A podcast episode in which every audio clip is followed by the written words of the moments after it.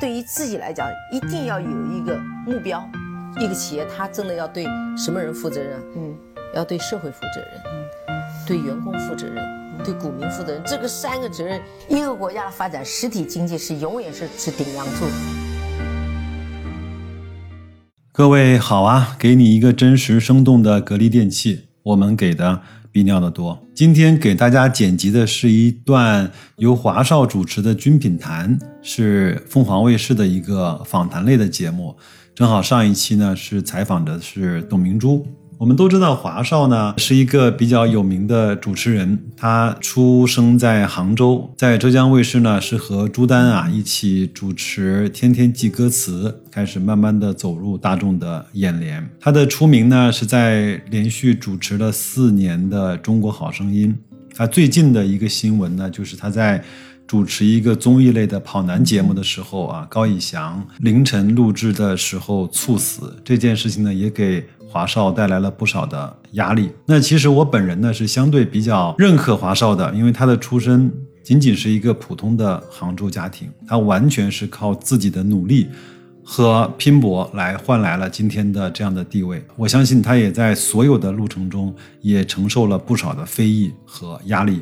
那各位呢？待会儿可以在节目中听到他的提问和对话，还是有一定的水平的。那在这期节目中呢，董明珠也直言不讳地谈到了以下几个问题：一个是刚刚过去的抖音的直播的卡顿，他也说了自己不是那么在意，但是也对技术的人员进行了严厉的批评。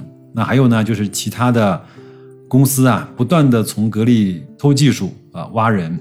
他最后也说要把其他公司的产品都买来去做检测，同时也非常的欢迎其他的所有人去监督格力的产品和质量。我记得上一周在雪球啊看到过一个帖子，有人说，当一个人把全行业都得罪了以后，那这个人和这个公司的下场一般都不会特别好。我对这个呢是表示彻头彻尾的反对。因为得看一个人是用什么样的方式来去得罪了整个行业的。我们都知道，当年的三六零啊，周鸿祎也把整个的行业都得罪了。因为那个时候他用了非常多的比较不能够放上台面的方式来去做和其他所有人的竞争。那所以周鸿祎现在在行业圈内还没有什么好朋友。但是反过来想，董明珠是以她非常好的质量。和她这种刚正不阿的这种性格啊，来去挑战行业内的一些所谓的潜规则，所谓的欺骗消费者或者欺骗啊监管部门的一些不好的行为。那这种两种得罪整个行业的表现，我们认为它不应该放在一个维度或者放在一个类别来去来去讨论，对吧？在节目的最后啊，董明珠也提到了她自己非常的累，也终究要退出历史的舞台。我记得前两天一位听友也是看了这个节目，专门给我发来了一条微信。他说，当他自己听到董总啊亲口说他可能会退休，也终究会退休的时候，心里面还是不能够去接受。我能够理解这样的心情，虽然我也不希望像董明珠这样的企业家能够尽早的离开舞台，也希望他能够为中国的企业界和中国的制造啊多去贡献一点自己的力量。但是呢，我也跟那位听友说，天下没有不散的宴席，万科也终究会告别王石的时代，招商银行也迎来了不是马蔚华掌舵的时光，微软呢没有了比尔盖茨一样在良好的运行，苹果甚至少了像乔布斯这样的灵魂人物，依然不妨碍它成为一家好公司，成为巴菲特的第一重仓股。其实我们这代人是幸运的，看着那些。初创的企业家从零到一，从无到有，把一家企业办得声名显赫，把一个行业做得红红火火，也会目睹他离开自己的初创的公司和离离开自己的岗位。就是我们前面或者是我们后后面这代人里面，可能都经历不了这么多的变化，好吧？那白老师的感慨啊，又多了起来。那我也不啰嗦了，祝各位在新的一周工作顺利，投资愉快，再见。您好，董总，您好。我们先从咱们最近的事儿开始聊起，好吗？那天的直播，后来这个媒体用的标题并不太友好啊。啊，那是。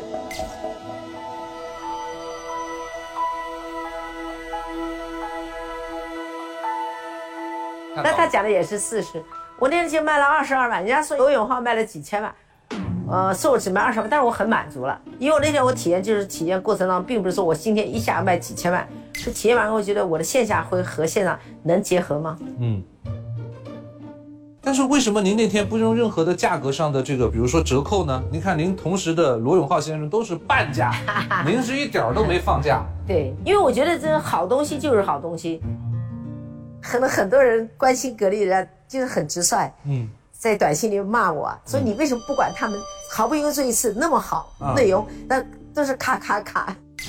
啊，那我觉得这个其实也解决了很多年轻人的一个痛点，一扭。没错。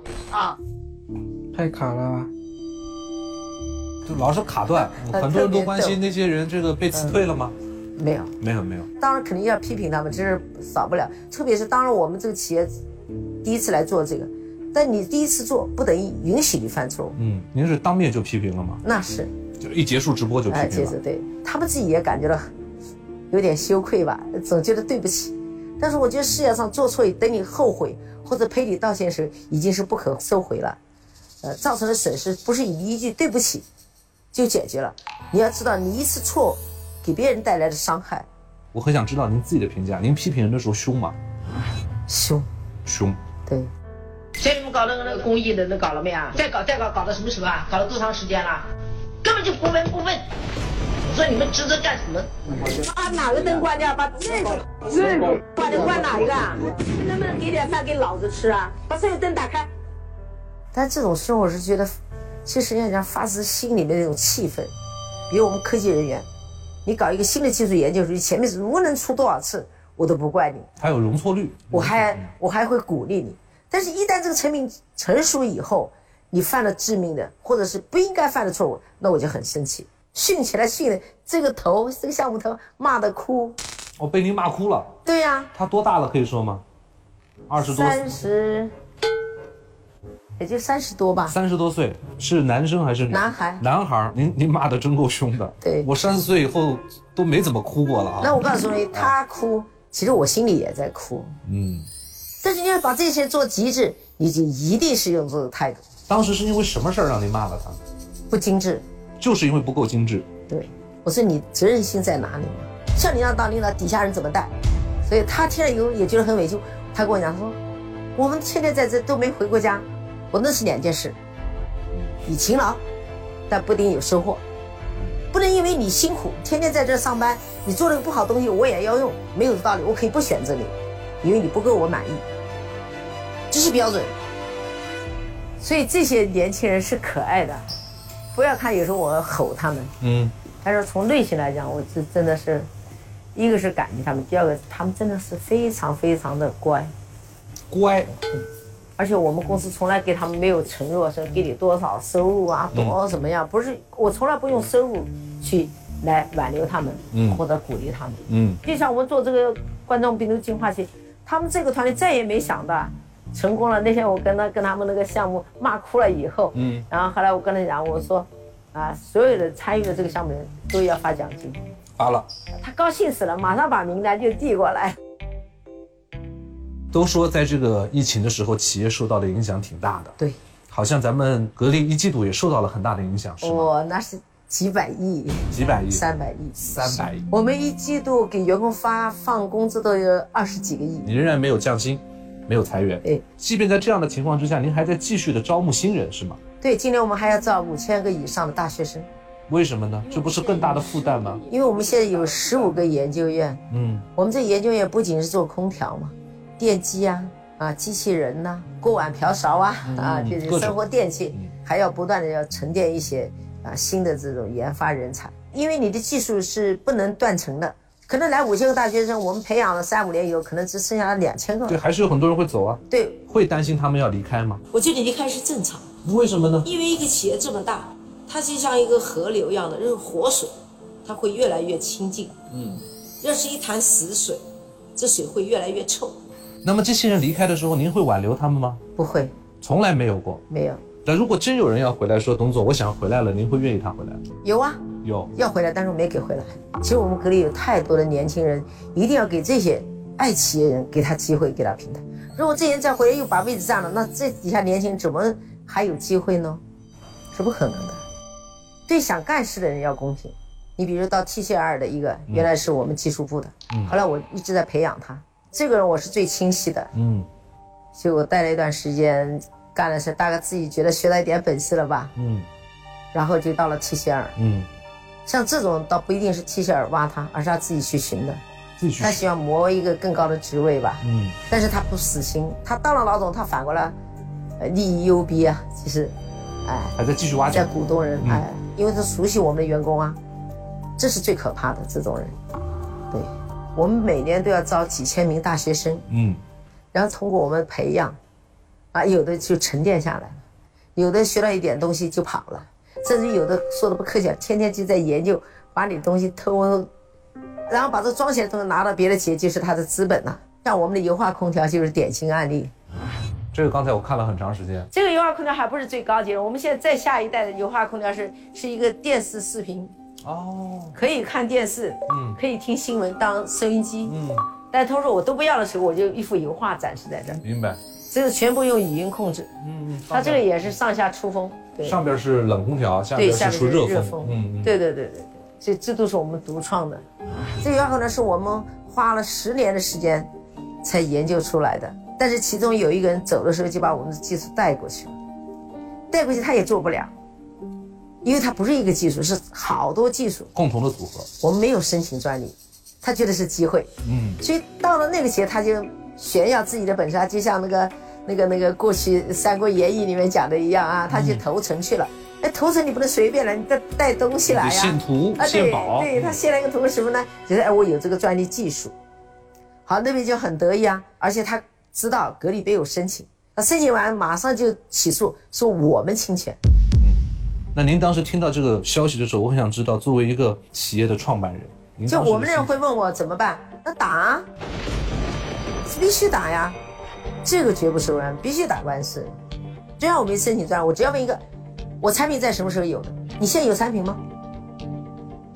你把你专利时间跟我的，产品时间比对是谁的？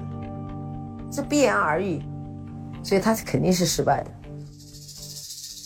这个还是在疫情期间使用的一些产品这。是当时我们是要求这个支援鄂文枪的这个单位，春节没有人给他开模具，嗯，我们十天时间给他开了六十副，一二三四五六七八九十十一个零部件，这叫一副。这叫一副。现在我们已经做口罩、嗯，已经做口罩了做护目镜，啊。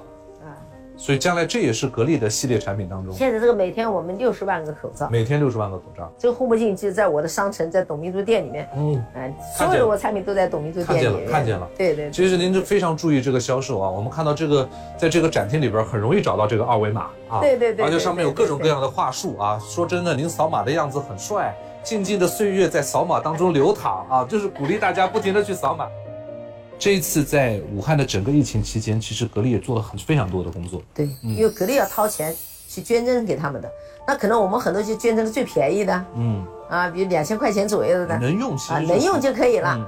是我的员工说要叫我做最好的产品献，是您的员工说的，所以我们当时我就批了字，我说全部给新风空调。我觉得我捐献这些东西不足以挂齿，但是我觉得最感动的是这批员工，他们虽然不像医护人员为病人去解决痛苦，但他们唯一能做的是那种忘我的精神。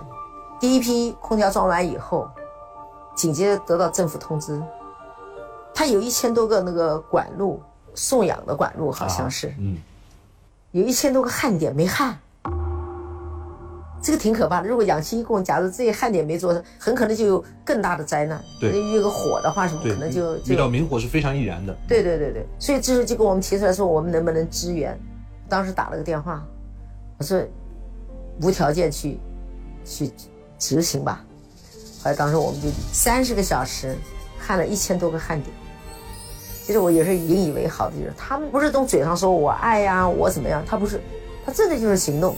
所以说，我觉得这年轻人后生可畏啊。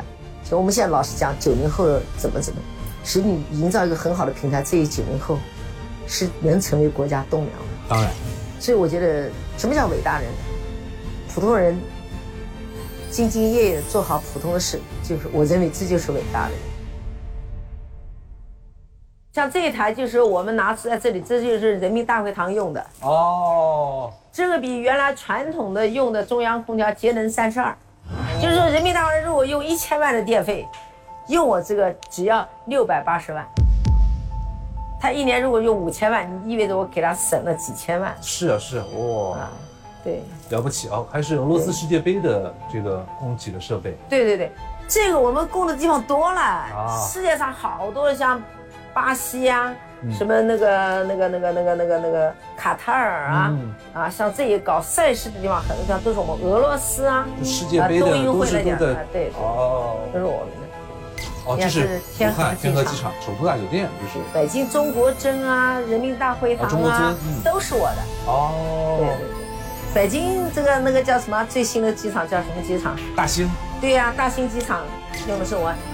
大信上写了感谢信给我们，就是因为我们节能，那是不用说的。这是地铁，啊，长沙地铁全国的地铁大概百分之七十，我们都全部都是在。都是用的格力产品。对对对。您看到这些应该特别骄傲啊。有关于这个和同行在检验方面的话题啊又上热搜了。所以大家不理解，我说说我搞奥克斯咬住不放手，他在市场捣乱卖一千块钱，现在我听说还有空调卖八百块钱的啊！我最近就准备叫我们企业再去买各种企业的产品拿回来进行检测，如果发现不合格，我们依然举报。听上去是很有攻击性的。我认为我讲的这话不是攻击性的。如果都做假产品、劣质产品，没有人来监督，那我们中国制造究竟走向何方？这不是一个行业问题，是一个上升到国家的问题。对对对，那我为什么是这么较劲？就是你不合格产品，相当于是违法产品，同意。你对消费者、对你的客户是不尊重的，同时你对中国的品牌形象是伤害的。你作假，你可以偷工减料，你可以做伪劣商品，然后你卖成低价，很多消费者不是这个专业的人士，他肯定是认为什么便宜我买什么。所以我给国家市监总局写了一封公开信，嗯，因为我们当时看到这个消局有一篇文章，就希望企业要敢于监督，消费者敢于监督，长得非常漂亮，那我们当用户了，对吧？所以当时我的法务部门他们就特别兴奋，说我们正好买了几千台的奥克斯，都是不合格产品，所以他们就写了一封信，就从我们官网就直接发布。直接发布啊，这次你像奥克斯，还给公开赔礼道歉，对当时说跟我赔礼道歉，我说我不需要，因为我们之间没有矛盾，你一定是跟社会赔礼道歉。我可以放你一马，我不追究你，但是我希望你从此改邪归正，你一定要对消费者讲良心，嗯，因为消费者用你的产品，你已经赚了钱了，你就不能欺骗他们。但你一说真话，是不是令人讨人嫌？确实是。所以别人是干什么，一定会攻击你。嗯，我说我们举报别人，实际上更重要，我们希望别人来举报我，同样监督自己。一定要监督，你一定要勇敢的去面对，你要让自己在阳光下成长，你就应该做一个透明的，让别人来监督你。只有这样的心态，你才能真正做出好产品，你才能真正让我们中国的这种品牌形象真正走向世界。可以这么说，你把自己放在了一个，呃，相当相当受关注，在质量上完全没有退路的位置。嗯对，我们从九十年代初百分之一甚至百分之二的维修，到今年已经万分之三，就万分之三。一万台里面才有三台可能有故障或者有异常。所以我很喜欢您曾经那句话，就没有售后服务的服务是最好的服务啊。对，可能有人说，哎，我们企业承认我服务好，你产品坏了我就来修，其实这是最坏的服务。我天天来给你上门服务，你愿意吗？嗯，不愿意。对，那消费者要什么呢？他要一个买来的产品终身没有售后服务。不需要维修。对，所以企业要有严格的高质量的标准是没有售后服务的这样的一个精准的生产过程，那你产品质量就好。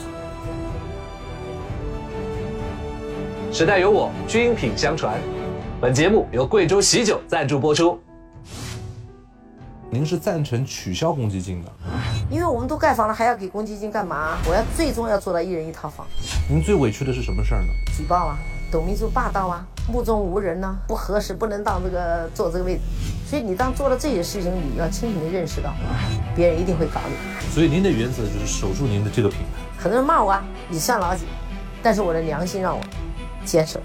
您真的期待退休这一天吗？我真的是太累了，人终究要退出历史舞台。